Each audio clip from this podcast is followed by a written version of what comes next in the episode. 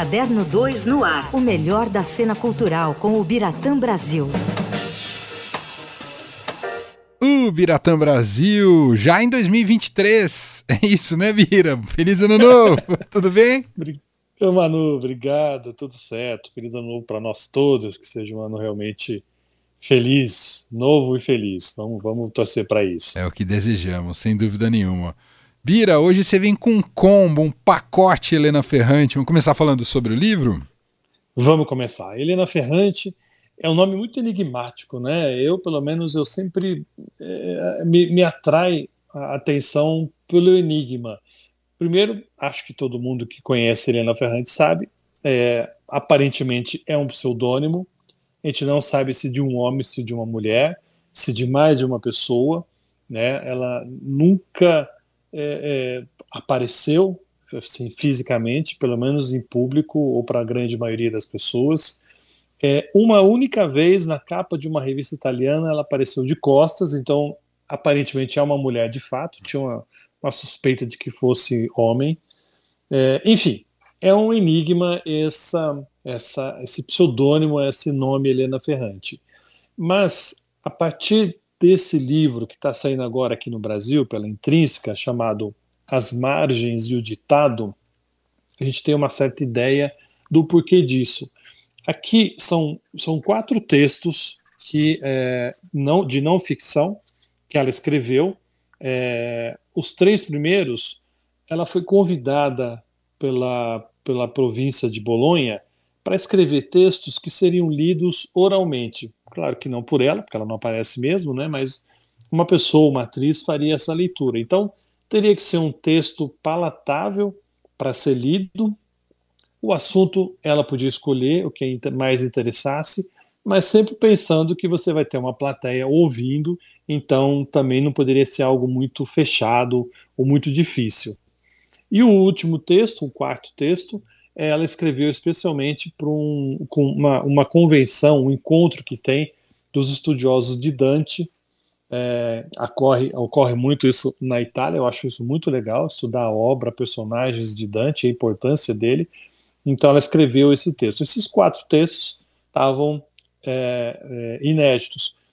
É bom lembrar que ela escreveu, o, o encontro em Bolonha estava marcado, veio a pandemia, isso era 2020, veio a pandemia, obviamente tudo foi cancelado.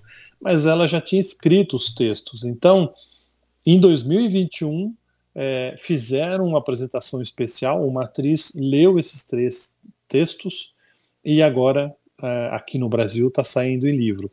E aí, por que, que eu falo, né, voltando ao que eu falei do enigma do pseudônimo? É, ali, num dos textos, ela dá muito a entender a, a importância que ela dá para a obra né? Como você tem que olhar para a obra, independente de quem faz. É uma coisa muito difícil e interessante de se pensar, especialmente no mundo que a gente vive, né? Que uhum. a projeção, a aparição é tão importante. Você tem que firmar não só mais o seu nome, mas a sua, a sua, a sua imagem, né? O jeito que você fala, que você se veste, o que você come, o que você bebe, enfim, tudo rodeando a sua pessoa, né? Para ter essa visibilidade e até uma aceitação. E no caso dela, a gente não sabe quem é, então o que, que no que, que eu me apego? Na obra, no texto, na forma como ela escreve, nas histórias que ela conta, na maneira como ela repete com uma sabedoria muito interessante o dialeto ali de Nápoles, que basicamente é a cidade onde se passa a boa parte das histórias dela. Então, aquela vida mais miserável, ou se não miserável fisicamente, mas de ideias um pouco mais tacanhas. Então, é, é muito fascinante a forma como ela lida com a vida. E, e, e essa, essa é, esperança dela de nunca ter uma certeza. Então, se a gente não sabe quem é Helena Ferrante, a gente não sabe nada na vida, assim, a grosso modo.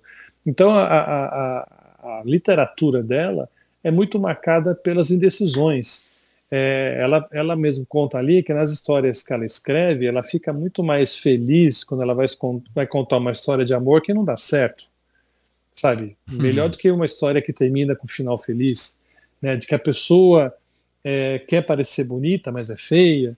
Enfim, essa incompletude, né? Essa, essa vida que não se fecha como esperado, atrai muito mais ela do que é, a, o final feliz, vamos dizer assim. E o algo mais interessante que a, a mim me chamou muita atenção, ela relembra que quando criança, uns 12, 13 anos, ela escrevia histórias em vários cadernos que ela guardou até hoje, e ela era muito influenciada pela leitura dela. Até que de repente ela percebeu que a leitura dela era basicamente de autores masculinos, de homens. Então ela estava escrevendo e repetindo de uma certa forma uma maneira de se falar narrativamente como um homem. Isso deu um, um, um clique, deu um break na cabeça dela. Ela ficou um tanto parada, paralisada, sem saber muito para onde ir, achando que o que fazia já não era bom. E aí ela se aprofundou em obras de mulheres, né, Virginia Woolf, Gertrude Stein, que sim se firmaram, apesar de tudo, numa época em que era muito mais difícil a mulher aparecer na literatura, em várias áreas, mas em especial na literatura, e elas se firmaram com uma voz muito própria, é, criaram um conceito feminino de escrita e de se expressar, e aí ela se apoiou muito nisso, e foi, foram essas mulheres ela cita várias ali, que fizeram com que ela é, readquirisse, vamos dizer assim, uma certa confiança, criasse a sua, a seu caminho e aceitasse isso que eu falei, que é essas incompletudes, essas incertezas, essa vida mais quebrada do que correta, que não vamos esperar que tudo dê certo, pode dar, mas ao mesmo tempo pode também não dar, e é a vida e vamos levando. Então, esses é, é, esses prazeres da leitura e ao mesmo tempo a dor da leitura, de ler e de escrever, estão aqui nesses quatro, especialmente nos três primeiros, mas estão nos quatro textos publicados aqui com as margens e o ditado. É um livro muito interessante, talvez, não sei, o leitor mais habituado à obra dela, a obra é, ficcional, possa não se interessar tanto, mas eu acho que não. Eu acho que quem conhece a obra dela por menor que seja esse conhecimento, é, vendo essa forma, esse bastidor, vamos dizer assim, que ela revela da sua própria escrita, dos, das suas dúvidas, né, da sua, do seu processo mesmo de criação, vai achar até mais fascinante ainda o que ela escreve, dá uma, um entendimento muito interessante, pelo menos foi assim para mim, é, é, do que ela escreve. Então, eu era um, sou um leitor não fanático por ela, mas eu fiquei muito mais é, interessado nela e respeitoso a ela depois de ler esses, essas palestras, esses textos é, é, não ficcionais. Isso me deixou com mais vontade de ler o que essa mulher, ou esse ser, não sei se, sei lá, se é um bicho, sei lá quem é. Né? Pessoa a gente descobre que é uma empresa é um robô, né? Uma empresa com, de capital aberto. É. Sediada nos Estados humano. Unidos, lá. É uma Big Tech. Helena Ferrante é uma Big, Tech. tech. Exato. Tomara que não. Eu espero que seja um ser humano, pelo menos. Seja qual for, mas seja um ser humano. Enfim, é, é muito bonito, é, é, Manu, esse livro. E para quem gosta de literatura, quem gosta de desvendar né, ali os meandros, a forma de escrita, como que um autor trabalha as suas ideias para chegar naquela escrita que apaixona ou não, o livro tem esse esse sabor é, é, também a mais, assim, sabe? Isso isso acho que é para curiosos, né, entender escrita. Quem quer escrever, eu acho que é uma forma muito legal também de, de decifrar essa essa escrita. E claro, quem é fã, o fanático de alguma maneira, pela obra da Helena, então vai ter um, um, um bastidor, vamos dizer assim, é, um conhecimento que vai fazer muito bem e vai ajudar muito bem a, a continuar gostando da obra dela. Que legal. Bom, somado a isso, chega mais uma adaptação de uma das obras dela para uma série da Netflix, Bira. Isso, amanhã, a partir de amanhã está disponível aos, aos assinantes, né? Acho Será que é assinante? A palavra isso, nunca acho mais que é sei. isso mesmo, é assinante. Acho que é, né? É. Você tem que pagar, então você tem que. aos pagantes da Netflix. Uma das obras mais recentes dela é chamada A Vida Mentirosa dos Adultos. Ela foi publicada, esse livro foi publicado aqui no Brasil em 2020. É, e aí a Netflix fez uma, uma minissérie se não me engano, de seis episódios, começa a liberar amanhã. E aí você vê, acho que falando um pouco desse livro, a gente entende muito também é, o, o, a forma de pensar literariamente dessa figura chamada Helena Ferrante. É uma, é uma história muito dolorida, sabe? O filme, o filme, ó, a história começa é, junto de uma da história de uma menina chamada Giovanna. Ela tem 12 anos. Ela, de um certo dia, ela ouve o pai dizer que ela é feia e ela é feia como a tia dela, que é irmã desse pai. É, e de repente esse pai some, deixa a família, é, o, que a família mora ali no centro de Nápoles, para nunca mais voltar. E essa tia, além de feia, é considerada a persona não grata da família, sabe? Ela é, é sinônimo de tudo que é considerado mal, indesejável.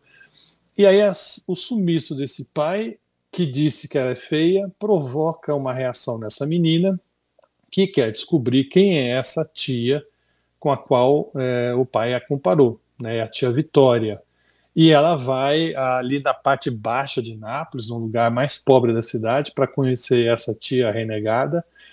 E aí essa tia Vitória permite que ela traga para si, a Giovana, muitas questões existenciais que vão preparar ela até para a vida adulta, sabe? Ela se defronta com, com os erros, com pecados, o despertar da própria sexualidade, é, e, e, aos poucos, todo aquela, aquele período da infância de uma pessoa que sempre foi protegida, que é o caso dela, essa passagem da infância protegida para uma adolescência já mais exposta né, à vida verdadeira, à vida de fato, é, e, de novo, encarando essa feiura que o pai jogou na cara dela, como quando criança, é, vai transformar a rotina e a vida totalmente dessa menina Giovanna. Então, é um livro que tem um olhar muito feminino, muito forte, é, uma narrativa que está sempre sob pressão, né, e toca em temas muito profundos, é, vários dos que eu falei aqui, mas especialmente essa descoberta de si mesma, que é o caso da, da Giovanna. Então, eu estou muito curioso para ver como que isso foi transformado né, na, numa série, numa, numa, numa obra é, é, cinematográfica, numa obra para a gente assistir, não para ler. Uhum. É, eu acho que isso é muito interessante. É, um outro, outra adaptação que foi a Filha Perdida, que a Netflix fez uns anos atrás, aí sim, um filme. O filme, né? Foi muito interessante. Sim. Né? Foi, sim. foi bastante premiado, bastante elogiada. Então foi uma produção é, ok, bacana. Então agora a vida mentirosa dos adultos é, já é mais estendida, já em vários episódios, seis episódios. Então vamos ver como é que essa é, porque você vê, são coisas muito íntimas, são, são sentimentos muito arraigados dentro da pessoa, são descobertas na sua cabeça. O cinema não é isso, o cinema não passa disso, senão isso é, isso é função da literatura. Cinema, teatro é a exposição desses pensamentos. Então vamos ver como é que isso vai ser exposto, tomara pelo bem da obra, e para o sucesso da minissérie também, que seja um trabalho é, é, cuidadoso, que mostre também esse lado mais difícil da, da, da vida da Giovana. É, enfim, eu espero que seja um belo trabalho. A partir de amanhã a gente vai ter a chance de cê, cê tirar a prova. Você sabe se ela se envolve nessas produções ou, ou só vende os direitos, Bira? Só vende os direitos, hum. não participa de forma alguma. É, não dá pitaco até onde eu sei, não, não comenta depois se gostou ou não gostou, é, é muita, muito distante. Uhum. Mas eu acho que ao, ao aceitar a transposição para os filmes, para uma minissérie, uma peça que seja, acho que há uma pesquisa em torno, não seja, não deve ser feito por ela ou, ou não só por ela, né, por uma equipe talvez que trabalhe junto. Tudo é um mistério, né?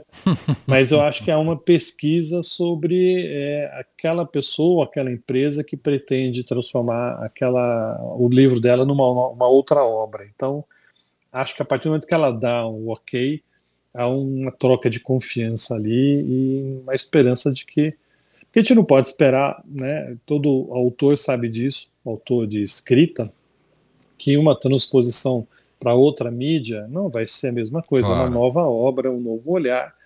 Às vezes tem muito do que você fez, às vezes não tem quase nada, só a essência. Tem que é, é aceitar. Eu, outro dia eu estava conversando com o Milton Ratum, um grande escritor, maravilhoso, um dos nossos principais autores. É, ele está com um novo filme que vai estrear, inspirado numa, num conto dele, numa obra dele, e ele achou maravilhoso, mas falou: olha, é uma obra do Sérgio, diretor, não é o meu texto que está ali, né? A visão dele é uhum. ótima também, mas não é mais meu. Né? Até o próprio livro já não é mais dele a partir do momento que é publicado, já passa a ser nosso leitor, né? Sim. Mas isso é uma discussão que vai longe, então a Helena, é, até onde eu sei, ou quem quer que seja, não participa diretamente das, dessas transposições para outras mídias. É. Vamos então assistir a partir de amanhã na Netflix mais uma adaptação da obra da grande escritora, ou tudo indica que é uma escritora, Helena Ferrante, suposta eu escritora. que seja. Eu, eu, gostaria muito que fosse uma mulher, mas se for homem também, é até mais A surpresa vai ser maior. Essa, é. essa, né, esse olhar feminino tão apurado para a é, obra. É verdade. Né? Mas se for mulher também, que seja. Muito bom. Biratã Brasil, editor do Caderno 2, está de volta com a gente na semana que vem por aqui. Obrigado, Bira. Até lá. Até lá, querido. Um abraço.